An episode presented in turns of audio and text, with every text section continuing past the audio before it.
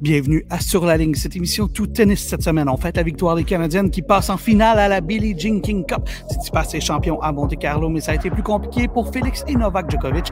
Et finalement, on a des nouvelles de Bianca Andreescu. Nicolas Richard, bonjour. Hugues Léger, bonjour. Les gars, êtes-vous prêts? Ok oui. C'est parti.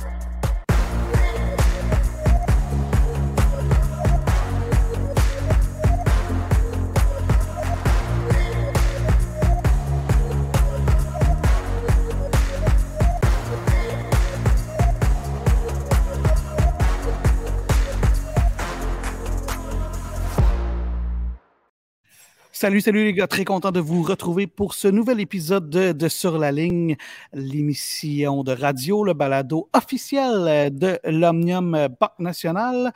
Nicolas Richard, en pleine rénovation de terrain, là, comment te portes-tu? Tout à fait, c'est la tradition euh, pascale hein, de s'occuper du terrain, euh, des, des plates-bandes et de la mauvaise herbe. Mais non, ça va très bien, comme on disait avant d'entrer en ondes, les terrains de tennis, du moins à Saint-Jérôme, sont sont ouverts, les filets ont été installés. Donc, c'est les gars, c'est officiellement le, début de la saison de tennis. Ouais, ben, mais hein, puis euh, ça, c'est. On va sentir Hugues aller euh, euh, défendre ses titres pour les 25 ans et plus. Hein? Toi, c'est dans les 25 ans et plus, Hugues, que tu es. Tu n'es pas dans une catégorie plus, plus haute que ça, certains. Moi, je vous ai dit, les gars, je vais être top 100 dans les plus de 100. Donc, top 100 over 100, mon objectif. Hugues, comment te portes-tu? Tout à fait remis de ta COVID d'il y a deux semaines. Euh, tu sembles en pleine forme. Oui, oui, ça va bien. J'ai récupéré très vite. Donc, euh, j'ai même repris les matchs tranquillement. Super fin de semaine. Euh, météo moyenne, c'est beau aujourd'hui, lundi, mais bon, je vais pu me promener entre Monte Carlo et la Billie Jean King Cup à la télé. Donc, ça s'est bien passé ce week-end. Euh, Hugues, je sais que tu chapeautres euh, une partie du, du la, des productions vidéo de Tennis Canada. Euh, excellent travail cette fin de semaine à Vancouver. Je ne sais pas si vous avez eu la chance de voir les vidéos passer, mais c'était de, la haute qualité. Alors, je te lève mon chapeau, Hugues, et ben, je sais qu'il y a autre chose qui s'en vient. Je ne sais pas si, on peut en parler. Est-ce que tu veux, tu veux en glisser un mot?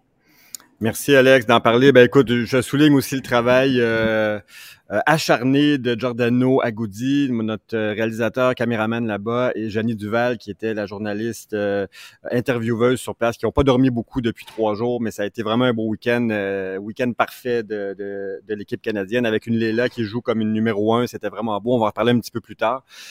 oui, ben c'était une des productions de cette année. C'est la suite des productions dans le cadre du programme Women and Girls Advancement in Tennis, présenté par la Banque nationale. Donc, après la journée de la femme du 8 mars, on avait la Billie Jean King Cup. Et là, ben, on va se préparer tranquillement pour euh, l'Omnium Banque Nationale cet été. C'est la prochaine prise de parole importante, évidemment la plus importante de l'année. Et on aura des, une série de vignettes sur euh, les pionnières euh, de l'avancement du tennis au niveau international, notamment Billie Jean King, Martina Navratilova, Serena, Venus. On a des, du très beau contenu qui s'en vient avec de, du, très beau contenu photographique et journalistique. Donc, une chose qui se viennent encore. Cette qualification pour la finale en Billie Jean King nous donnera une autre prise de parole aussi au mois de novembre.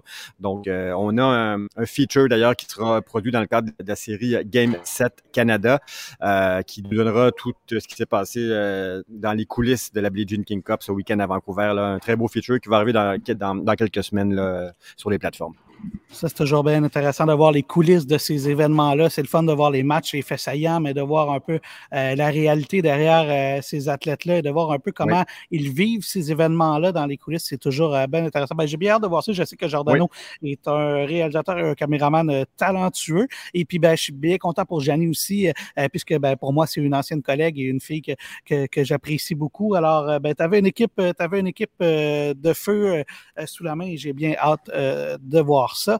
Euh, ben, parlons-en de la Billie Jean King, puisqu'on y est. Nicolas Richard, tu as visiblement été affecté à la euh, Billie Jean King Cup parce que j'ai vu euh, beaucoup d'articles passer ce week-end. avant que je te demande ton résumé, je veux juste, que, juste vous dire, messieurs, que j'ai réécouté le podcast de la semaine passée. Et on était ride-on sur beaucoup d'affaires qui se sont passées cette semaine. on n'est pas fou. On n'est pas fou, je vais dire ça comme ça.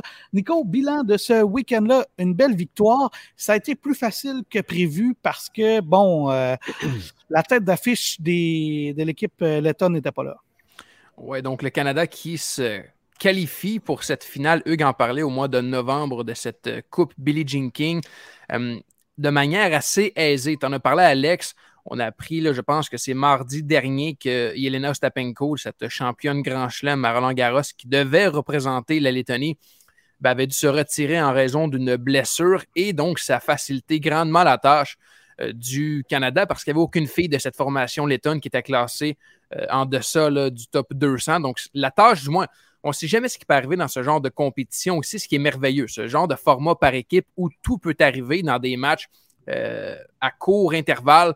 Ben, c'est souvent c'est souvent imprévisible. Ben là, le Canada n'a fait qu'une bouchée de la Lettonie en l'emportant en trois manches Leilani Fernandez et Rebecca Marino pardon, ont été les deux seules joueuses euh, à jouer. Lors du premier match, euh, Leila qui s'est débarrassée assez aisément de Daria Semenistaya en seulement 53 petites minutes. Il faut dire aussi, là, je sais que vous avez regardé le match, les gars, Leila n'a pas été extraordinaire. Elle n'a pas été parfaite. Je pense que contre une top 20, ça aurait été extrêmement difficile pour Leila de s'en tirer.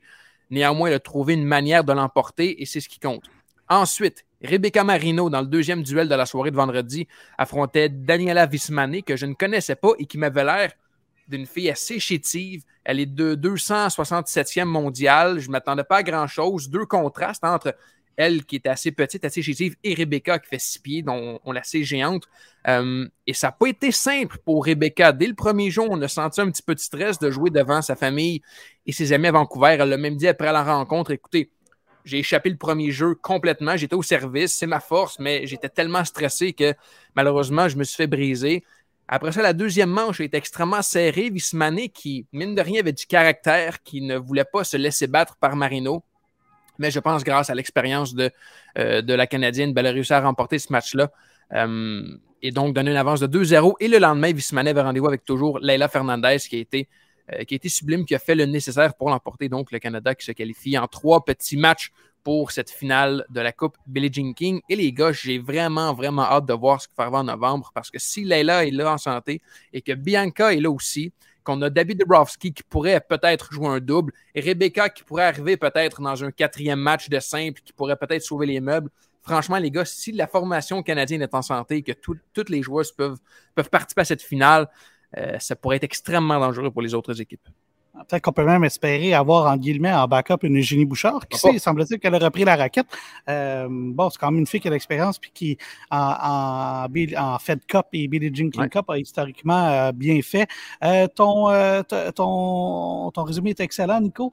Hugues, tu as pensé quoi de, de ce week-end victorieux? Ouais, quand on a appris le retrait de Ostapenko, euh, on s'est dit ouais, ça va être facile, mais il faut toujours être prudent quand même. Là. Quand tout d'un coup, euh, il y a un niveau de pression qui s'enlève, leur, meilleur joueur n'était pas présent, qui joue aussi Ostapenko, oubliez pas, en simple et en double, qui se débrouille très très bien en double. Euh, je, pense, je pense que les filles se sont dit, il faut surtout pas penser que ça va être facile. C'est le genre de trappe là qu'il faut éviter. Rappelons-nous quand euh, Leila avait battu euh, Belinda Bencic en, Suisse, justement, dans une situation un peu similaire où elle n'était pas du tout favorite.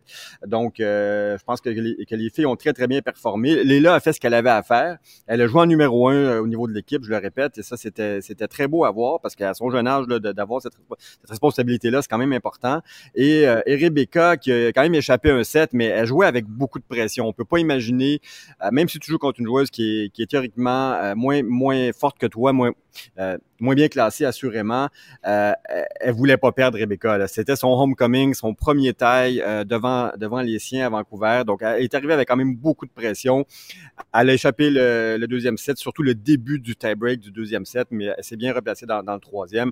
Moi, je pense qu'on peut être très très satisfait de cette victoire-là euh, et ça promet beaucoup pour les finales. Effectivement, on a une Bianca qui peut revenir, Eugénie qui pourrait être là, l'équipe de coach qui est qui est menée par Heidi El A fait un très bon boulot et ils ont l'embarras du choix au niveau des joueuses. Là. On a une profondeur qui est incroyable. Euh, on n'a pas dit les gars quand même que on a quand même gagné le double aussi. Hein. On a on a échappé aucun match. Donc c'est c'est 3-0 le résultat du week-end. Euh, euh, Gabi Dabrowski avec Carole Jao ont fait une très bonne performance.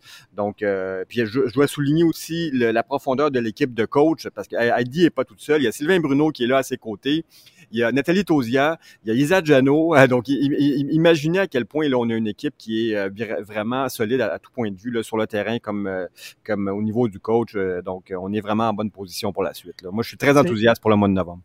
Avoir une fille comme Nathalie Tosia, c'est pas banal non plus. C'est une fille qui a coaché Bianca Andrescu dans le passé euh, également, à l'époque où Bianca était chez, était chez les juniors. Et ben, c'est quand même une. Finaliste de Wimbledon, hein? Finaliste de Wimbledon, Bianca. Tosia. Nathalie Tosia, ouais, ouais, elle a eu une belle carrière dans, le monde, dans le monde du tennis. Nico, félicitations. Tu avais dit que ça allait être une victoire facile. bon, évidemment, tu l'as fait dans un un contexte où euh, Ostapenko était encore présente, alors euh, ben, encore plus chapeau. Euh, et je tiens à souligner, pour ceux qui ont écouté l'épisode de la semaine dernière, que Heidi El Tabak avait prévu une victoire de 4-0 et c'est pile 4-0 que ce qui est arrivé. Alors, ben, bravo à Heidi pour sa, sa, prédiction. Ça va être intéressant de suivre ça. C'est une compétition qui a tellement pas assez de de reconnaissance médiatique.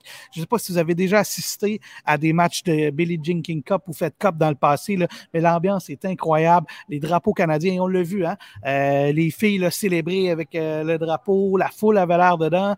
Euh, Nico, est-ce que tu étais capable, tu étais en mesure d'évaluer un peu l'ambiance, même à distance? Ça ressemblait à quoi? Ben, lors du premier match, j'ai trouvé ça assez tranquille. Dans le match de Leila, on a vu aussi que les premières rangées étaient comme recouvertes d'un gros drap, d'un gros je me demande pourquoi, je ne sais pas si ça a été expliqué puis j'ai manqué le bateau, mais au début, j'ai trouvé ça assez, assez timide. Mais lorsque Rebecca, la Vancouveroise, qui a grandi là, qui est arrivée, elle avait 50 personnes à elle dans les estrades, famille et amis. Là, la foule s'est mise de, l'avant. Il faut dire aussi que dans le premier match, bon, c'était pas très excitant. Leila dominait. Euh, la foule était peut-être pas aussi, euh, aussi dans le match que lorsque Rebecca avait besoin de cette foule-là, justement pour pour remporter parce que ça a été moins simple du côté de, Rebecca. Mais oui, lors de la deuxième journée, toutefois, lorsque le Canada l'a emporté, lorsque Leila avait la victoire au bout de la raquette, c'est là que j'ai senti vraiment la foule embarquer. Il faut dire aussi que c'était le samedi. Je ne sais pas si ça change quelque chose. Je ne sais pas si le vendredi soir, les Vancouverois fêtaient ou bien c'était euh, la, la, rengaine de la semaine qui embarquait. Mais tout ça pour dire que la, foule de samedi, j'ai apprécié. Puis on, a vu là, lorsque, lorsque le Canada l'a emporté, ben, ça, a été, ça a été assez jovial. Et oui, euh, Ostapenko n'était pas là, mais euh, euh, tu en parlais tantôt, euh, Semenestaya, c'est quand même une jeune joueuse de 19 ans qui a quand même déjà huit titres ITF sur le circuit. Alors, même si on la connaissait moins, même si son classement est, est, pas spectaculaire, c'est quand même une fille qui avait beaucoup de repères. Et puis, ben, c'est peut-être une fille qu'on va revoir parce qu'elle est quand même assez jeune avec déjà quelques titres ITF derrière la cravate. C'est peut-être une fille qu'on va voir monter dans les classements plus tôt que plus tard. Puis, quand on regardera cette confrontation-là dans quelques années, puisqu'on va dire que c'était un peu plus complexe que ce que c'est, que ce que ça pouvait paraître euh, a priori. Alors, euh, belle victoire euh, pour le Canada. Prochaine étape, ben, ce sera la finale, comme on en parlait un peu plus tard, un peu, plus tard cette année. Ce sera au mois de novembre. puis, ben, c'est le fun parce que le Canada. bon, on rentre d'une certaine manière par la porte d'en arrière, mais, mais va se donner des bonnes chances, si l'équipe est complète, de, peut-être même pouvoir remporter cette compétition-là. On aura une équipe compétitive. Il y aura de bonnes équipes lors de ce tournoi. Je pense à l'Espagne, notamment avec Muguruza, Badosa. Les Tchèques. les Tchèques, je pense aux États-Unis. Euh, je pense à la Pologne aussi, avec une Iga Swiatek aussi qui va être là en tant que numéro un mondial, du moins peut-être. Euh, ce sera une compétition très, très relevée. Il y a des pays, bon, euh, qu'on ne voit peut-être pas venir, mais des pays comme, comme l'Italie, comme l'Australie, qui peuvent quand même tirer leur épingle du jeu. Franchement, les gars, oui, on parlait que le Canada pouvait être une nation dangereuse mais j'aimerais pas parier sur ce tournoi. Du moins, là, à quelques mois de ce tournoi-là, tout dépendant de voir qui va y participer ou non. mais rendu au mois de novembre, la saison sera terminée. Je pense que les filles se seront économisées là, pour cette compétition à la mi-novembre. Franchement, ce sera très, très chouette à surveiller. Moi, j'ai l'impression qu'on pourra en reparler de façon plus précise, mais si les, si les et Siniakova sont là, les Tchèques vont être très, très, très difficiles à battre. Ils ont une belle profondeur au niveau euh, du tennis. Euh, puis, euh, ben, c'est une excellente équipe de double également. Le format leur leur favorise un peu la profondeur et le type de joueurs qu'ils ont, je pense qu'il va être très dangereuse. Oui, puis on ne sait pas encore si la Fédération de Russie sera là, parce que si elle y sera, ça aussi, c'est une équipe qu'il faudra surveiller avec beaucoup d'intérêt. Évidemment. Euh, donc, euh, non, franchement, c'est. Tu sais, je, je, pense que, les gars, je vais avoir votre opinion, puis je ne sais pas si c'est juste moi, mais j'ai l'impression que la compétition est très, très, très relevée, peut-être plus chez les dames que chez les messieurs lors de la Coupe du Monde, parce qu'il y a comme toutes les équipes ont des forces en puissance. Chez les gars aussi, on dirait que chez les filles, je trouve ça plus difficile à prévoir puis à, à prédire. C'est peut-être juste moi aussi. Tu veux dire que, OK, pas la compétition est, plus grande dans le sens que. Il y a plus de parité entre les équipes, du moins, je trouve. Il y, a, plus d'éléments qui sont. Tu sais, avec les gars, on peut dire bon, que la, Russie est favorite, euh, le Canada aussi est favori, bon, peut-être un petit peu l'Espagne, mais chez les filles, là, on est à quoi? On est à 6 à 7, 8 mois là, de cette, de cette finale-là. Je ne saurais dire qui va l'emporter. Je trouve ça extrêmement difficile, plus que chez les messieurs. Je pense que, je pense que tu as raison, mais pas par. Euh, je veux dire, quand tu regardes les hommes, tu as quand même. Euh, bon, le Canada est certainement dans le mix. Euh, ils sont champions euh, en début de saison. les Espagnols sont là, les Russes sont là, les Italiens sont là. Alors, il y a quand même beaucoup d'équipes qui peuvent aspirer. Hugues, je sais pas, c'est quoi ton. ton Qu'est-ce que tu en penses? Oui, je pense qu'il y a beaucoup de parité du côté des, des femmes, assurément. mais moi, je, je, je, je, ne compte pas le Canada en dehors des gagnants potentiels de cette mmh. King là. Donc, euh, à, voir, là, mais effectivement, euh, mais c'est drôle. Ça reflète un peu, je dirais, les tableaux du tennis féminin, cette, cette coupe par pays, parce que c'est plus ouvert. Donc, on, moi, j'ai de la difficulté à dire aujourd'hui qui va gagner. Effectivement, les Tchèques euh, semblent sur papier extrêmement fortes. mais là, tu vois, tu as l'Italie qui sort la France, qui sera pas du groupe mondial, ce qui est quand même décevant pour un pays important au niveau tennis comme la France. Mais Camilla Giorgi a, a, a sorti une performance comme elle nous avait donné à Montréal l'été passé. Donc, c'est très très, ouvert, mais on, reparlera des prédictions, je dirais, quand le, quand le tournoi approchera. C'est un peu tôt pour le dire, mais, mais j'ai confiance en notre équipe du Canada. Je vais dire ça seulement pour aujourd'hui. Et de là, l'importance d'avoir une, une équipe nationale de profondeur. Parce que si je prends par exemple la Pologne, oui, c'est bon, on a Sviatek, mais ça prend des matchs de double, ça prend des matchs de simple au papier sablé, ça prend cette profondeur, cette grit-là que le Canada a et dont le Canada dispose, ce qui n'est pas le cas de toutes les nations. Oui, on a des, joueurs, ou même du côté des messieurs, des joueurs peut-être plus forts dans le classement mondial, mais ça prend cette chimie. Les filles, toute la semaine, en ont parlé. De Leila qui dit avoir Marino puis Gabi, des vétérantes, c'est ultra important. Des Carole Jaou qui ont dit Leila, oui, elle est jeune, mais elle a quand même de l'expérience en grand chelem, c'est ultra important. Leila le dit, il n'y a pas de négatif dans cette équipe-là.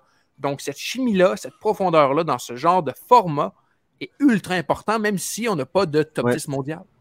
Oui, particulièrement dans un format 3 de 5, euh, c'est une profondeur qui est d'autant plus importante que dans un format de 3, où euh, ben là, euh, si tu as un bon joueur, ça peut tout changer, alors que dans un format 3 de 5, ben, tu as besoin possiblement de deux bons joueurs à tout le moins pour pouvoir, puis tant mieux si tu as un bon joueur de double dans ton équipe, comme ça a été le cas pour nous.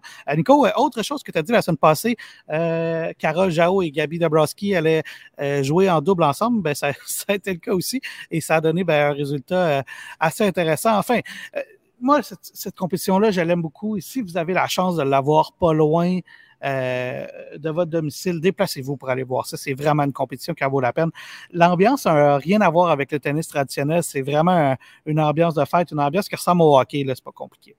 Euh, ben voilà, messieurs, victoire du Canada pour euh, euh, cette Billie Jean King Cup et on va se retrouver au mois de novembre en finale. Nous, messieurs, on va se retrouver de l'autre côté de la pause pour parler de ce qui s'est passé la semaine passée à Monte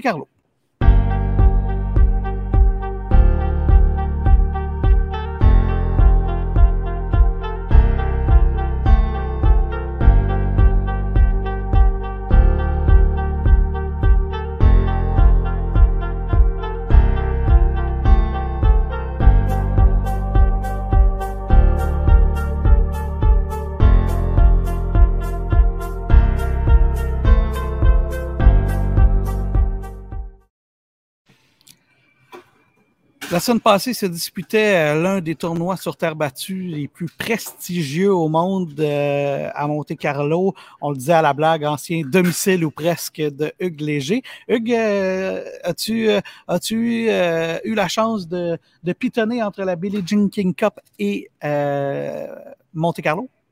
Oui, vous savez que c'est un de mes tournois préférés, donc j'ai beaucoup regardé le tournoi la semaine dernière. Euh, Titi Pass, victoire, je dirais pas étonnante, mais de, d'enchaîner deux victoires de suite, c'est quand même exceptionnel. Il est seulement le sixième joueur de l'Air Open à avoir accompli euh, ce, résultat de, gagner euh, deux années de suite. Il rejoint les Nadal, Juan Carlos Ferreros, Thomas Muster, Björn Borg et Ili Nastase. Il est en excellente euh, compagnie maintenant là, dans, dans, dans ce groupe. Et euh, il a dû battre quand même euh, Alejandro Davidovic Fokina qui a connu une semaine exceptionnelle. Moi, je pensais que c'était pour un match qui irait en 3-7. Ça a été en 2. Mais Tsitsipas est de retour sur, sur terre battue avec le couteau entre les dents. Et attention, je le dis souvent, le gagnant de Monte Carlo est souvent le prétendant numéro un pour Roland Garros. Donc là, il se met sur la carte là, avec les Alcaraz, Casper Ruud, euh, pour euh, peut-être être le champion de Roland Garros. Donc, ça a été un très, très beau tournoi, très, très belle semaine, euh, avec beaucoup de choses intéressantes dont on va parler, notamment Félix et le retour de Novak Djokovic. Et loin de moi l'idée de me vanter inutilement, mais je vais le faire quand même. Messieurs, c'est la deuxième semaine de suite que je prédis le gagnant au jeu des prédictions de Tennis Canada. Alors, je remonte à vitesse grand V dans les classements là, avec cette victoire de Titi Pass que j'avais prévue.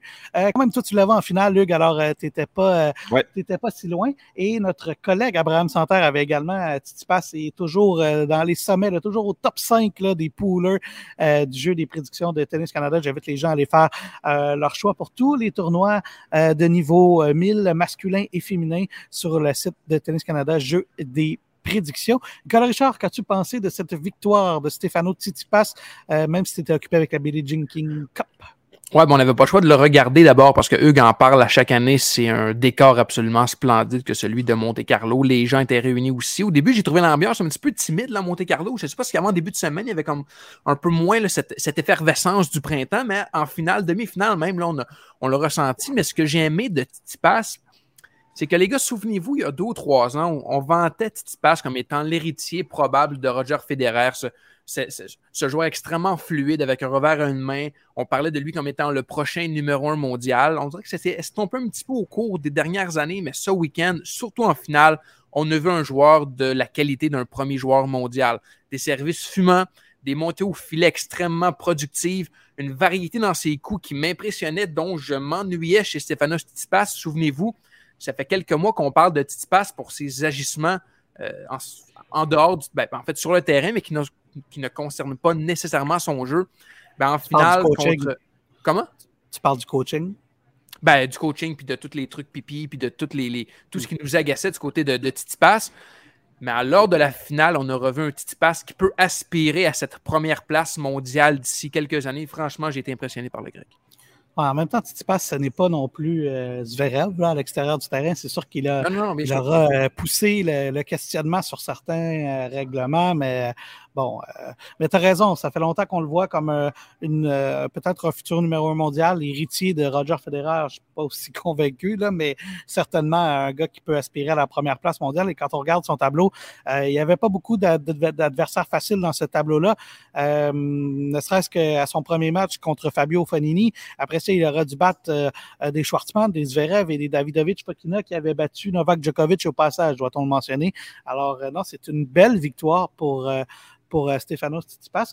Euh, Hugues, est-ce que tu penses qu'il va remporter Roland Garros? Est-ce qu'il peut, est-ce que, c'est lui le plus sérieux prétendant au moment où on se parle? Euh, aujourd'hui, je vais dire oui. Euh, maintenant, il faut voir ce qui va se passer à Barcelone, à Madrid, à Rome, qui a le momentum? Mais encore une fois, le gagnant de Monte Carlo est le joueur qui est le plus prêt pour cette saison sur, euh, sur terre battue euh, rouge européenne. Donc, je pense que Tsitsipas reprend là où il l'a laissé l'an passé. Vous vous souvenez, on le voyait aussi très loin à Roland Garros. C'est un Djokovic en grande forme qui l'a finalement battu. Mais Tsitsipas, si vous me demandez qui est mon favori aujourd'hui, oui, je dirais Tsitsipas. ce qui m'impressionne sur terre battue, c'est sa variété de coups. Nicolas a parlé un peu. Là, c'est un joueur euh, qui est loin d'être unidimensionnel. Euh, les amortis euh, de monter au filet au bon moment, beaucoup de variété au niveau de ses coups, très athlétique. c'est un beau champion, Titi Pass. Là. Puis effectivement, après quelques mois, je dirais, où les gens ont un peu décroché, je dirais que la lune de miel des dernières années s'est estompée un peu avec les avec les bathroom breaks et les, les, les enjeux de coaching. D'ailleurs, que Fabio Fognini a ramené sur le, sur le, sur le tapis après son match. Il était pas content. Donc, euh, c'est toujours présent. Donc, euh, Titi Pass revient au plus haut niveau. Il y avait Moratoglou euh, dans sa, dans sa loge de, de famille à la, pour, pour, la, pour la finale. Donc, un autre poulain de Moratoglou. et Moratoglou est, est très fier de, de s'afficher avec, avec Titi Pass et on, connaît son affection pour les, pour les, pour les, pour les Grecs aussi, lui qui avait formé plusieurs joueurs, dont, dont, dont Marcos Bagdatis. Ah ben, c'est pas surprenant de le voir accompagné du Greek God, comme euh, il le surnommait euh, dans son tournoi. Alors, belle victoire pour euh, Stéphanos Tsitsipas, évidemment, qui sera à surveiller. Messieurs, l'autre, les autres personnes dont je voulais qu'on parle, commençons avec, avec Félix Auger Aliassim. on en parlait la semaine passée, on se disait, bon, c'est pas le meilleur tournoi et c'est certainement pas le meilleur tirage au sort pour euh, reprendre du poil de la bête. Eh bien, ça a été encore une fois compliqué avec euh, une défaite euh, dès, son, dès son premier match contre Musetti, Hugues.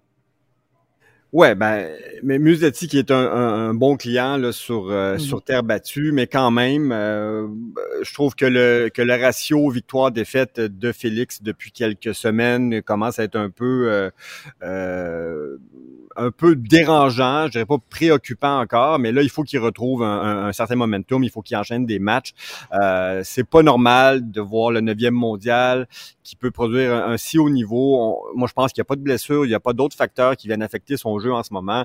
Beaucoup trop de sorties au premier ou au deuxième tour en ce moment. Donc, il faut que Félix euh, remette euh, le train sur les rails là, durant cette saison de terre battue. Et dès cette semaine à Barcelone, c'est un tableau qui est plus prenable que, que la semaine dernière.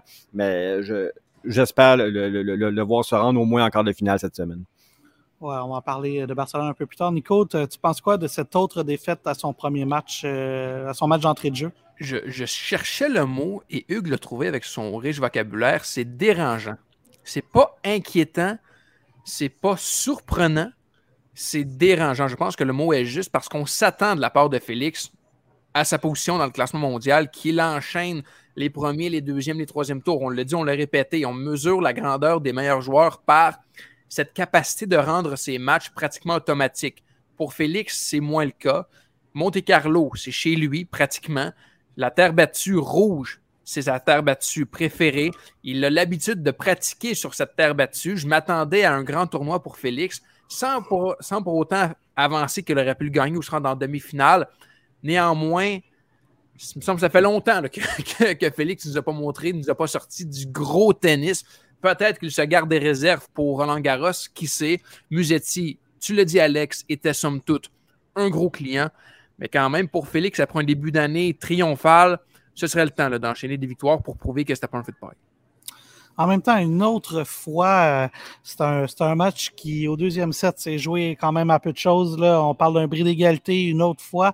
Moi, ce que, ce que j'aimerais le voir faire, c'est peut-être closer un petit peu plus ces bris d'égalité-là, ces points de ces, ces points importants-là, et peut-être qu'on parlerait de deux, trois, quatrième, cinquième tour, peut-être, cinquième tour, euh, une finale, pourquoi pas. Alors, euh, tu sais, je commence à manquer un peu d'arguments pour pouvoir justifier qu'il ne passe pas ces tours-là, mais en même temps, bon, il n'a pas été chanceux au niveau des, des, tirages au sort. Je regardais ce que ça, ce que c'était pour Barcelone, on y reviendra, mais encore une fois, ça va être assez compliqué. Là. Euh, c'est plus simple que c'était à Monte Carlo, mais pas, euh, c'est pas la mer à boire comme on dit. Alors, euh, euh, tu voulais acheter quelque chose? Non, mais c'est juste que pour, ajouter ce que Hugues disait tantôt, Monte Carlo, c'est probablement le, meilleur tournoi préparatoire pour Roland Garros. Puis je suis convaincu que Félix aurait aimé au moins jouer deux, trois parties supplémentaires pour bien se préparer, pour bien sentir cette terre, pour retrouver ses repères, parce qu'on le sait, cette saison sur terre battue ne dure pas très, très longtemps. Donc, je suis convaincu que pour Félix, ça aurait été avantageux aussi de jouer quelques tours, de retrouver cette, adversité, de préparer ses jambes, son corps, sa, sa fluidité sur terre battue, sa, motricité. Donc, euh, lui aussi, là, je pense qu'il s'en veut énormément. Oui, tu fais bien de le souligner. C'est un peu ça. Le problème présentement, c'est qu'il ne réussit pas à prendre du rythme. Exact. Euh, Au-delà des défaites, qu'elles soient justifiables ou pas, c'est ça qui est un peu dommage. C'est que tu ne réussis pas à avancer dans le tournoi, tu ne réussis pas à, prendre de la confiance. Et on sait que c'est tellement important pour ces joueurs-là. Euh, c'est de la sensation de terre battue, surtout exact, aussi. exact, exact. je pense que c'est vraiment ce qui est le plus grave dans cette dans, cette situation-là, c'est qu'il n'arrivera pas à prendre du rythme. En tout cas, il devra prendre du rythme euh, rapidement s'il veut arriver à Roland Garros en, forme. Puis on le connaît, Félix, ça se peut qu'à Roland Garros, il se rende en demi-finale. Puis c'est ça qui c'est la beauté de Félix, puis c'est la beauté d'être un joueur top 10 mondial. C'est qu'il peut rebondir, il sait comment gagner, il sait comment euh, gérer ce genre de moment-là. Ça lui appartient. Puis franchement, je ne serais pas surpris non plus là, que Félix nous, nous épate en demi-finale de Roland Garros. Honnêtement, les gars, c'est entre ses mains. Puis on sait qu'il est capable de le faire. En même temps, à sa défense, j'aimerais peut-être le voir avoir un match de premier tour, là, euh, genre de, ou de premier ou deuxième tour contre un 103e mondial qu'on n'a pas trop entendu parler. Là. Pas, pas euh, un, jeune homme classé bas, mais qui, est un espoir top 10, top 20. Là. Musetti, vous allez le voir dans le top 10. Un Corda. Ben, Corda, on va en parler tantôt parce qu'il va l'avoir sur son chemin. on va l'avoir sur son chemin à Barcelone. Euh, Hugues, tu voulais ajouter quelque chose sur Félix avant qu'on parle de Novak? Non, je pense, qu'on a fait le tour sur Félix rapidement avant Novak parce qu'on va prendre un peu plus de temps. Je veux quand même souligner les parcours de Grigor Dimitrov et, Schwartzmann qui ont été excellents. Tous les deux qui se rendent euh, en demi-finale. Euh, Dimitrov, moi, en début de saison, très battu euh, l'an passé. Je disais, ouais, ça sent la fin un peu. C'est, il est moins adapté son, son, son jeu sur cette surface-là, mais il a, il a connu une superbe semaine. C'est un des plus gros euh, bons au niveau du classement de cette semaine. Et Schwartzmann aussi, qui a fait un très beau match en 3-7 à Tsitsipas. Donc, euh, je souligne euh, cette performance cette semaine de deux joueurs qui sont euh, tranquillement en train d'être des, des, vétérans du circuit là, qui ont bien performé à Monte-Carlo. Oui, c'est phénoménal son parcours à Dimitrov. Tu fais bien de le souligner. il a battu Casper Ruud, qu'on voit peut-être comme un des trois meilleurs joueurs de terre battue euh, au monde, assurément top 5. Euh, bon, euh, Nico, tu disais la semaine, passée, la semaine passée, attention, il faudra surveiller Hubert Urkach. Ben, il a bien fait Hubert Urkach aussi, mais c'est quand même Grigor Dimitrov qui a mis fin à, son parcours. Alors, il a connu tout un tournoi, le bon, le bon Baby fédéraire, comme on le surnommait à l'époque le Dimitrov de 2011 qui, est revenu avec cette allégresse, cette fluidité, cette légèreté. Ma ah foi du bon Dieu, c'était beau à voir. Quel beau jeu, quel beau jeu. Ouais. En 2011, tu avais quoi, 4 ans, Nico? J'avais 5, j'entrais en maternelle. la plus belle année de ta vie. La plus belle année de ma vie. Euh, bon, messieurs, parlons de Félix, euh, de, Novak Djokovic euh, parce qu'on a fait le tour sur, sur Félix. On en parlait également la semaine passée en se disant, ben, Novak, il a pas, ce sera pas nécessairement facile comme retour au jeu. De un, il avait un tableau très difficile à prévoir et on parlait que son match d'entrée allait déjà être compliqué. ben, ça a été le cas contre Davidovic Fokina, Hugues, parce que ben, l'Espagnol a eu le meilleur. Ouais, David David Fokina qui a été très opportuniste, il a, il a bien joué toute la semaine et il est monté en puissance. Cette victoire contre Djokovic lui a donné, je pense, beaucoup de confiance, mais il l'a mérité. Euh, ce que je retiens de Djokovic, deux choses. Un, euh, l'accueil de la foule a été bien, a été poli. Donc, on, se demandait est-ce qu'il sera chahuté, comment ça va réagir au niveau de son retour avec ce qu'on a connu en début de saison, euh, notamment en Australie, son refus de se faire euh, vacciner et, les hésitations après à Miami, à Indian Wells. Donc, donc voilà, pour ça, ça s'est passé de façon normale, je dirais, au niveau de l'accueil, même plutôt favorable. Maintenant, au niveau de son jeu, bien pratiqué, bien joué en pratique, c'est pas comme jouer en match. on dit être match tough souvent. On voit qu'Innova avait il manquait ce petit edge qui le rend invincible quand il est vraiment à son meilleur. Donc un petit peu de retard, un petit peu de, un petit peu plus lent que d'habitude, mais pas très loin de son meilleur jeu. Parce qu'encore une fois, la victoire de Davidovich Fokina s'est fait en 3-7. Ça a été un match serré. Il aurait pu gagner ce match, Djokovic. Mais là, on sent qu'il doit, il doit, il doit progresser. Il, a la chance de pouvoir enchaîner en jouant euh, cette semaine euh, son tournoi à Belgrade chez lui. Euh, mais bon, on, on voyait pas le Djokovic numéro un mondial dans ce match-là cette semaine à Monte-Carlo. Semble-t-il que Novak était malade quelques jours avant, avant le match. C'est ce qu'on ce qu'on a appris. Je ne sais pas s'il avait la, COVID pour pas revenir. je ne veux, pas, pas relancer un pavé dans la mort, mais semble-t-il qu'il était, euh, il pas à 100% Est-ce que ça a joué? Eh ben, possiblement, parce que on sait que bon, le, niveau était. Euh, le, niveau du pool de joueurs est tellement élevé que des fois, ça se joue à, pas grand-chose. Mais bon, on verra au prochain tournoi. Est-ce que c'est est-ce qu'il a trébuché ou est-ce que bon, on va commencer à parler de, de pente descendante pour, euh, pour Novak Djokovic? Ben, on va savoir, on va savoir assez tôt. Ben, j'allais dire, Alex, je ne veux pas non plus prendre la défense de, de Joko, ou du moins l'excuser, mais ça demeure quand même qu'il a perdu contre l'éventuel finaliste. Je veux dire, il n'y a pas grand-chose au tennis qui est plus dangereux qu'un joueur dans sa bulle. Présentement, Davidovich Fokina était dans sa bulle, c'était son tournoi, il était, dans, il était en phase, littéralement. Ça n'excuse pas non plus le fait que Djokovic ait échappé ce match-là parce qu'au niveau où il est, il ne peut pas échapper de match pratiquement. Mais ça demeure quand même qu'il a perdu contre l'histoire du tournoi, ce qui est quand même, je pense, là, euh, doit être pris en considération. Là, messieurs, je vais vous lancer complètement sur le spot. Si vous n'avez pas la réponse, c'est correct. Euh, moi, je n'ai pas eu l'occasion de voir ce match-là. Quel a été l'accueil de Novak Djokovic euh, sur le terrain? Est-ce que, vous avez eu l'occasion de noter ce qu'il a reçu comme accueil? Ben, je, je n'ai parlé un peu, Alex. Comme je vous dis, c'est un, un accueil positif, je dirais. C'est plus que poli. Là. Il n'y a pas eu de huée, il n'y a pas eu de pancarte euh, anti-Novak. Euh. donc, euh, non, non, c'était un accueil. Je, pense que les gens étaient, contents de le revoir. Puis je pense aussi que l'évolution des, règles sanitaires, des, des, contradictions qu'on a pu voir dans certains pays aussi et tout ça, donc fait que les gens sont peut-être un peu moins remontés qu'ils pouvaient l'être à un, certain moment donné. Donc, il n'y a pas eu de réaction négative contre, contre Djokovic, au contraire. Ça, le monde du tennis ne s'en plaindra pas si on peut parler de Djokovic euh, sur le terrain au lieu de parler de Djokovic à l'extérieur du tennis. Euh, les spécialistes de communication entourant les différents tournois, l'ATP et la WTA, euh, ne s'emporteront que mieux. Ça, ça c'est absolument certain. ben, messieurs, on va faire une autre courte pause. Au retour, Nico, tu as des nouvelles de Bianca Andrescu. Tu lui as parlé, on va en parler. On va regarder ce qui s'en vient pour la semaine prochaine.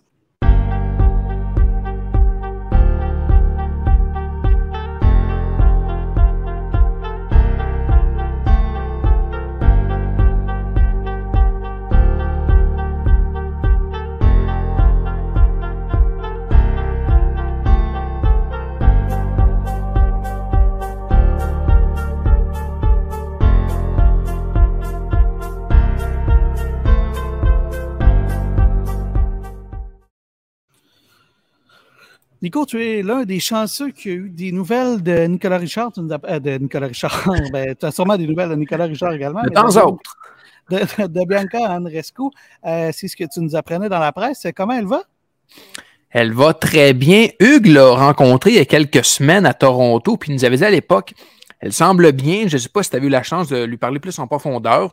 J'avais pas d'attente pour Bianca. Ça faisait six mois qu'on ne lui avait pas parlé, qu'elle avait qu'elle n'avait pas donné de nouvelles. Je lui ai téléphoné pour prendre des nouvelles avant son retour au jeu euh, euh, mardi à Stuttgart. Elle lance aussi un livre dont je voulais lui parler. Et franchement, les gars, j'ai raccroché le téléphone et j'ai été secoué. J'ai été, comme un bon Québécois, sur le cul. Elle était tellement, elle m'a semblé tellement en paix, tellement sereine, tellement, je dirais pas transformée, mais je à la limite changé ou je l'ai trouvé dans un état d'esprit complètement différent que dans, celui où elle, nous avait laissé en octobre. On sentait là, lors de l'année 2021 qu'il y avait des problèmes de, santé, physique, qu'il y a des trucs qui la tracassaient. On ne la sentait pas elle-même. Cette Bianca, Alex, tu, la connais depuis longtemps, enjouée, souriante, ricaneuse, qui fait des blagues, qui est habituée de parler, qui est, qui est articulée, qui est enjouée. On, on l'avait un petit peu perdu, cette étincelle dans les yeux. Et lorsque je lui ai parlé, c'est ce que j'ai retenu de la, conversation, pardon, c'est à quel point elle était heureuse de simplement renouer avec la compétition, avec les amateurs. Elle a semblé légère, elle, riait, elle faisait des blagues. Je l'ai trouvé vraiment, les gars, je vous le dis, j'ai été ébahi, j'ai été secoué par cet entretien-là parce qu'elle était tellement, tellement, je dirais, heureuse de simplement revenir à ce qu'elle aime le plus au monde, c'est-à-dire jouer au tennis. Ça, dans un contexte où euh, on parle de plus en plus de santé mentale, c'est des méchantes bonnes nouvelles que, tu nous amènes là. Évidemment, Hugues l'avait rencontré dans un contexte, euh, j'oserais pas dire informel parce que c'était formel, mais euh, c'était pas une entrevue de façon publique. Alors, euh, qu'elle recommence à, à, bon, à parler de façon publique à des médias, c'est déjà une, une bonne nouvelle. Est-ce que vous avez parlé de tennis un peu, Nico? Est-ce que comment ça porte son tennis selon elle? Elle dit qu'elle joue, et je la cite, très bien. Elle a été à Majorque, euh, à l'Académie Raphaël Nadal. C'était son deuxième séjour là-bas. On le sait, Stuttgart est un tournoi sur terre battue. Je lui ai demandé, parce que la terre battue, on sait que ce n'est pas nécessairement la force de Bianca, même si elle la maîtrise bien. Elle a dit que son jeu va super bien sur la terre battue, qu'elle s'est entraînée depuis six semaines intensément pour ce retour au jeu qu'on attendait. Honnêtement, son objectif présentement, elle en a deux. Revenir dans le top 10, ce qui n'est pas banal. Elle est présentement 120e et gagner un autre tournoi. Je pense que c'est faisable pour Bianca.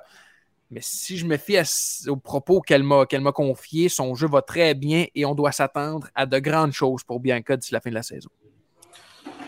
Bon, ben ça, c'est d'excellentes nouvelles. Euh, et elle va être un chien dans un jeu de dans tous les tableaux, elle, pour euh, les prochains 4, 5, 6 mois, là, à moins qu'elle remporte un grand chelem et qu'elle que, augmente ses points. Euh, toi, toi, Hugues, quand tu l'avais rencontré, est-ce que ça concorde pas mal avec ce que Nico ce a écrit dans la presse?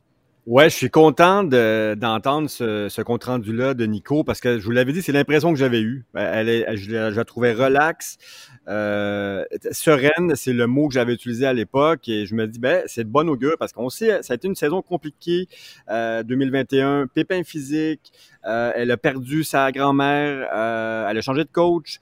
Euh, donc, elle aussi, je pense qu'elle a eu, elle, elle, a traversé une époque où elle a eu des difficultés là au niveau justement de son, de son de sa stabilité, je dirais, au niveau de son entourage et de son jeu et au niveau mental. Donc, je pense que tout euh, retombe en place en ce moment et elle revient dans les meilleures dispositions pour cette saison sur terre battue.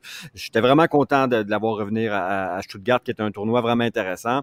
Euh, et on n'oublie pas qu'à la clé, elle peut gagner une Porsche. Hein. C'est un, des, un des éléments euh, attrayants du tournoi. Mais sans, sans, faire de blague, je suis vraiment content de voir, de voir Bianca de retour dans cet état d'esprit-là. Et c'est physiquement, elle est bien. Euh, on le sait, elle peut battre n'importe qui. N'oubliez pas que notre euh, ami et collègue Louis Borfiga nous avait dit c'est la meilleure joueuse au monde en ce moment. Puis je pense qu'il nous dirait la même chose encore. Il s'agit juste qu'au niveau mental et physique, elle soit à son, à son plein potentiel. Mais si elle est bien, attention euh, au euh, Iga Swiatek, euh, Sabalenka du top 10 parce qu'elle peut battre n'importe qui, bien qu'Andrescu. Et les gars, il faut dire aussi là, que elle va sortir un livre le, 1er mai, un livre jeunesse, puis ça, c'est ce qu'elle m'a dit, puis je sais qu'elle doit faire de la promotion, puis je sais qu'elle doit vendre ce livre-là. Mais il en demeure pas moins que je suis convaincu que de mettre ses pensées, parce que c'est un livre qui parle de motivation, de préparation, de relaxation, je suis convaincu que de mettre ça en mots, de mettre ça à l'écrit, ça a été un exutoire extraordinaire pour elle.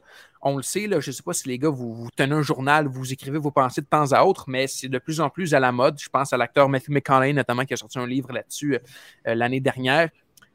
C'est un exutoire fantastique pour ces personnes-là qui doivent dealer avec des conditions dont vous et moi ne serons jamais euh, témoin. On vivra jamais une telle pression que d'être parmi les meilleurs joueurs de tennis au monde ou d'être le meilleur dans quelque chose.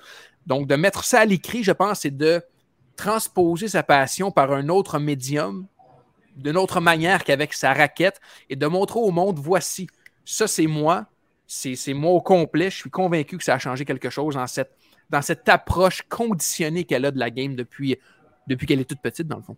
Je vais, je vais rajouter un truc, Nico, euh, qui, m'a frappé euh, dans l'entrevue qu'on a fait avec elle à Toronto. Euh, elle dit, je, je, ne me définis plus comme personne maintenant par les victoires et les défaites. Avant, là, je gagnais un match, j'étais la meilleure personne au monde, j'étais fier de moi. Je perdais un match, je pleurais toute la nuit. Elle dit là, c'est fini. J'aime cette personne-là que je vois chaque matin devant le miroir. Donc, euh, ça, c'est une grosse évolution au niveau de sa posture mentale et de, son, de son équilibre. Je veux dire, elle se définit plus par les victoires et les défaites. Donc, forcément, tu arrives sur un terrain dans une situation de match euh, beaucoup plus serein, beaucoup plus beaucoup moins anxieux, je dirais. Donc, euh, ça aussi, je pense qu'il y, a des progrès importants qui se font à ce niveau-là, qui, qui, lui font du bien. C'est super important parce que je lui demandais à Bianca, comment est-ce qu'on pourra mesurer ou quelles sont tes attentes pour ce retour au jeu?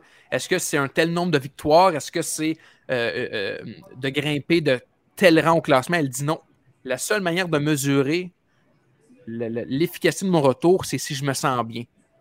Point barre. Et ça, je pense qu'à 21 ans, d'avoir cette maturité et d'avoir, parce que ce, sont quand même des attentes assez importantes, je pense, d'être bien dans ce que tu fais, c'est pas mal la base de, tout, puis c'est pas mal la base du bonheur. Donc, d'avoir cette, cette capacité d'analyser son succès de cette manière-là à 21 ans, je trouve ça splendide. Ouais, mais en, mais en. Et on pourra en reparler peut-être éventuellement de tout ce contexte-là dans un épisode où on aura euh, peut-être. Euh, euh, pas beaucoup de résultats à parler, mais savoir un peu c'est quoi la cause de tout ça, parce que euh, je pense que si on laisse les athlètes être des êtres humains d'abord et avant tout, ça va faire euh, ça va faire déjà une bonne différence. Ce serait une leçon pour laisser le monde être le monde. Je veux dire ça comme ça. puis comme tu le disais, Nico, c'est peut-être la base pour bien des choses dans la vie. Ouais, puis tu sais, elle n'a que 21 ans. On dirait qu'on en parle comme si c'était une fille de 35 qui avait vécu pendant 10 ans de la pression, puis les médias, puis l'acharnement. Bianca, elle a, eu sa grosse année en 2019. Ça fait à peine deux ans et demi, trois ans. Puis déjà, on en parle comme si c'était un immense retour, puis qu'elle a transformé sa carrière. Puis tu sais, là, je pense à une Leila qui a à peine 19 ans, qui va sûrement vivre ce genre de défi au cours des prochaines années. Il faudrait être patient, il faudrait être gentil avec ces athlètes-là qui, tu l'as dit, Alex, ultimement, sont des êtres humains. Oui, exact. Et ben, ça va être une bonne entrée en matière pour elle euh, parce que, bon, elle va jouer contre une, euh, une fille qui s'appelle Julie Niemeyer, qui est classée au-delà de la centième place euh, euh, mondiale. Alors, c'est déjà, ce sera pas si mal. Après, ça pourrait se compliquer un peu. Là, tu vas avoir des Sabalenka, des Kontaveit et des Kerber possiblement sur son sur son passage. alors, alors, ouais, ben, justement, je regardais les noms. Zviatek, elle est là également. Camilla Georgie. Bon, Raducanu, elle est là. Est-ce qu'elle est encore un gros nom? Raducanu, on en reparlera. Sakari, elle est là également. beaucoup. Vitova, Pliskova. Euh, je veux dire, euh, Vondrousova, Onge Jabbar, beaucoup, beaucoup de gros noms. Paola, Badosa aussi, une de tes préférées, euh, Nico, est là. Alors, non, c'est beaucoup, beaucoup de gros noms à Stuttgart. Et bien, Andrescu fait certainement partie de, de ces, de, de, ces, de ces gros, de ces gros noms-là. Alors, ça va être intéressant de la suivre, ça va être intéressant d'avoir en action. encore une fois, je pense qu'il ne faut pas y avoir d'attente. On, on l'a vu trop souvent dans les dernières euh, années, derniers mois, Bianca de retour au jeu, puis un arrêt, retour mm. au jeu, un arrêt. Euh, bon, moi j'espère l'avoir enchaîné quelques matchs. Déjà, ce sera une bonne nouvelle, mais euh, bon, on verra. Ouais, Hugues, tu mais Moi, Alex, j'ai l'impression d'un reset. là. C'est peut-être la meilleure chose qui pouvait se passer. Elle a pris une longue pause. Elle, je pense qu'elle a placé beaucoup de choses durant cette, longue période de plusieurs mois de d'hiatus là, avant, avant de reprendre le jeu.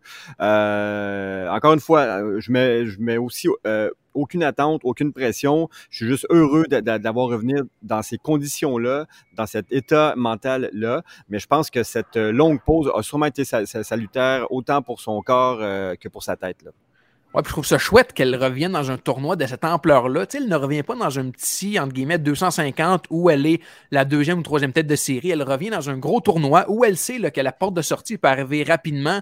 Donc, de se mettre au défi comme ça d'entrée de jeu, je trouve que ça montre une belle maturité. Puis elle le sait. Tu sais, Alex, tu dis, euh, j'espère qu'on pourra l'avoir plusieurs matchs, bon, qu'elle ne reviendra pas avec une autre blessure. Bon, je pense que si elle revient, puis avec la maturité qu'elle a acquérie, si elle revient, je pense que c'est pour de bon.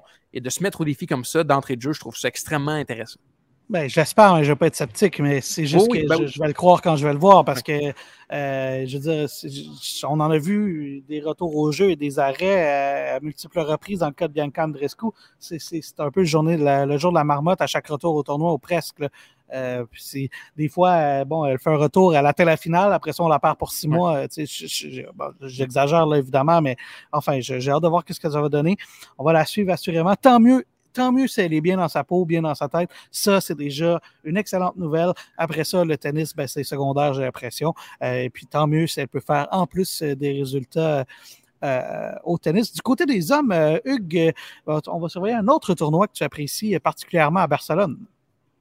Ben, on avait vu l'an passé une des plus belles finales de la saison entre Nadal et Tsitsipas. Nadal qui avait réussi à aller chercher ce titre-là chez lui l'an passé. Oui, j'aime beaucoup. Euh, ce, tournoi-là de Barcelone. Un autre joli club euh, après, après, après, après Monte Carlo, un peu moins spectaculaire au niveau, au niveau de la vue. C'est pas au bord de la mer euh, comme à, Monte Carlo, mais pour un tournoi aussi de niveau 500, tu as quand même tu as quand même toujours des très, très beaux tableaux là, avec Titi Pass qui est premier favori, avec Casper Ruud qui est, je crois, deuxième favori cette semaine, si je me trompe pas, attendez que je vérifie. Oui, c'est Casper Ruud qui est deuxième. Donc, ouais, ouais, c'est un beau tournoi, c'est un autre bon, bon indicateur de, de ce qui se passe pour Roland Garros. C'est là où je m'attends à voir euh, euh, Alcaraz et Ruud aller très loin encore. Là. On n'a pas le, la pression du jeu des prédictions euh, pour cette semaine, les gars, parce que c'est pas un mille, mais on pourrait se faire un petit pôle entre nous, mais je m'attends à voir Alcaraz et et Caspero d'aller très loin. Oui, d'ailleurs, Alcaraz, il a un tableau euh, pas si compliqué si je regarde. Euh, il n'y a pas vraiment d'adversaire compliqué avant les quarts de finale, même la demi-finale. En quart de finale, pour avoir. Euh, honnêtement, il n'y a presque rien avant les, les quarts ou les demi là, qui pourraient être dangereux pour Alcaraz. Alors, il a un tirage au sort assez, assez intéressant. Dans ce tableau-là, il y a également, bon, on en parlait, Félix Auger-Aliassime. Peut-être qu'on peut regarder qu'est-ce qui s'en viendra pour lui, mais euh, théoriquement, son premier match, il jouera contre Corda. On en parlait tout à l'heure. Bon, Corda, il doit, doit battre euh, Taberner. Je, ne connais pas le Taberner, l'espagnol. Je ne sais pas si vous, vous le connaissez, mais il devra le battre euh, quand même 94e joueur mondial, 94e joueur mondial. Il devra battre Taberner au premier tour à, Sébastien Corda. Mais encore une fois, ce sera une entrée en matière complexe, Nico, contre un joueur qui est up and coming, comme on dit. Ouais, puis tu sais, là, c'est le temps pour justement, tu parles d'un joueur up and coming, ce serait le temps de, pour Félix de mettre, la, de mettre la main à la part, de remporter ce, gros tournoi-là, parce qu'on l'a dit, ça prend des matchs pour Félix de terre battue, c'est de la sensation, c'est un, feeling, c'est du momentum. Donc pour Félix, c'est le temps. Barcelone, il est troisième tête de série, ce serait le temps. Ce serait le temps. C'est un tournoi qui est modelé pour lui. C'est sûr que Corda, c'est à la fois bon et mauvais dans le sens où ce sera un gros défi pour un premier match. Mais en même temps, s'il peut le battre, ce sera, aussi, une motivation supplémentaire. Ce sera un accomplissement qui n'est pas négligeable. Donc, euh, pour Félix, c'est le temps de jouer des matchs sur terre battue puis de, de remporter ces matchs-là. La bonne nouvelle, c'est qu'il n'a joué qu'un seul match contre Corda. Il l'a déjà battu. S'il fallait qu'il batte Corda, euh, il aurait potentiellement un Tiafo sur euh, son passage. Encore une fois, il a une fiche gagnante 1-0 contre Tiafo. Et puis, ben, s'il fallait qu'il se rende en de finale, tu aurais possiblement un Musetti. Ce serait le temps pour prendre la revanche ou un Daniel Evans ou un Schwartzmann. on verra qui, qui va passer là. Ça pourrait être compliqué en de finale. Euh, puis par la suite, ben, évidemment, c'est des Caspero, des Titipas, peut-être même un Alcaraz, dépendant de qui sera où. Euh, bon, la bonne nouvelle quand on regarde les fiches, c'est qu'il peut arriver avec confiance dans ces matchs-là. Euh, la mauvaise nouvelle, c'est que ben, il va devoir refaire sa confiance parce que euh, dans le cas de Félix Auger Aliassim, ça a été plus compliqué dans les dernières semaines. Mais moi, j'y crois encore beaucoup et je ne serais pas surpris de le voir avancer très loin dans ce, dans ce tournoi-là. Autre chose spécifique à, à surveiller, Hugues? Oui, euh, encore une fois, on, regarde le tableau. Là. Moi, je souhaite euh, très, très fort une demi-finale Alcaraz-Titipas euh, dans le haut du tableau. je le regarde de, déjà et je salive sur cette perspective-là parce que là, on aura peut-être le champion de, Roland Garros là, dans cette, dans cette confrontation-là déjà. Euh, et Félix, ben écoute, il faut, il faut qu'il passe. Il faut qu'il passe. Euh, je pense, je pense que Corda, effectivement, il y a une. Euh, Félix a une fiche gagnante contre lui. Corda euh, démontre qu'il est un joueur qui semble être plus à l'aise sur dur. Donc, occasion pour Félix, mais il faut, il faut, il faut que Félix passe une coupe de tour. Là. Je pense qu'il il est vraiment dû. Sinon, il va commencer à avoir quelques équipes au niveau euh, au niveau confiance. Là. Il faut il faut il faut qu'ils prennent du momentum. Donc ça c'est vraiment c'est vraiment important. Et après euh, après dans le bas du tableau route une, une, route qui est quand même assez ouverte là euh, jusqu'au jusqu'au quart de finale. Euh, donc voilà, on va on va suivre ça de près. C'est un beau tournoi, puis ce que j'aime bien, vous regardez au niveau des, du jeu de caméra, on est très près du jeu à Barcelone. Si vous pouvez suivre ça sur euh, RDS cette semaine ou sur euh, sur ATP Tennis TV, c'est pas un très gros club, donc on a une vue extrêmement près des, des, des joueurs, ce qui est toujours agréable. Et ce qui est dommage, c'est que Nadal, bon, il n'y sera pas parce que c'est le grand champion de ce tournoi-là. Le tournoi, ils, vont changer le nom un jour de ce tournoi-là pour mettre le nom de Nadal sur euh, la bannière. Euh, Nico, euh, comme c'est la tradition, quand on arrive tout près de la fin de l'émission, ben, je te donne le mot de la fin. Et ben, c'est le cas encore une fois cette semaine. Bon tennis Alex, bon tennis Hugues, bon tennis tout le monde.